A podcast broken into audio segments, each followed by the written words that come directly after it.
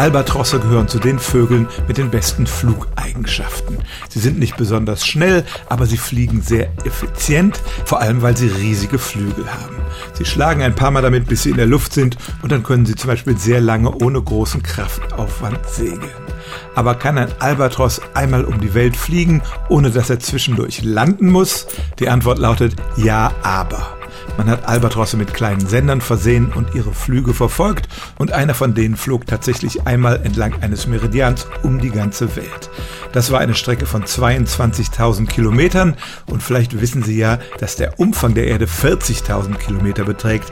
Das heißt, die erste Einschränkung ist, er ist eben nicht am Äquator rumgeflogen, sondern auf einem etwa halb so langen Kreis auf der Südhalbkugel.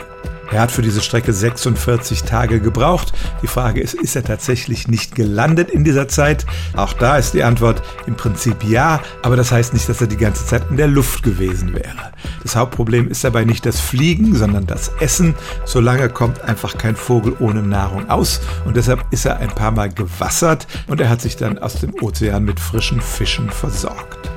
Aber wenn man das Wort landen ernst nimmt, dann ist er tatsächlich in dieser Zeit nicht gelandet, sondern nur gewassert. Also, wir bewundern den Albatros deshalb nicht weniger für seine Flugfähigkeiten, aber nur wenn man ziemlich spitzfindig ist, kann man sagen, dass er einmal um die ganze Welt fliegt, ohne zwischendurch zu landen.